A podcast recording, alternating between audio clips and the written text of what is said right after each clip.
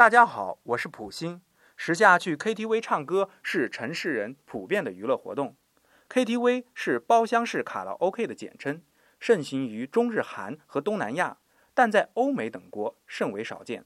为何呢？因为亚洲人相对保守，聚会也是和认识的朋友才放得开。这种密闭式的空间，既可以让我们发泄一下，又不会在众人面前暴露自己。而欧美人开放，更多是在酒吧里和众人喝酒。搞开放式的 party 和集体狂欢是他们的首选。记得在电影《美国派》里，高中生毕业庆典就是全校同学集体裸奔。像这样的民族，又怎么会满足把自己锁在房间里唱歌呢？连最随性、最无拘束的娱乐活动，我们也无不受到文化和观念的影响。可见，走出观念，放下角度，谈何容易？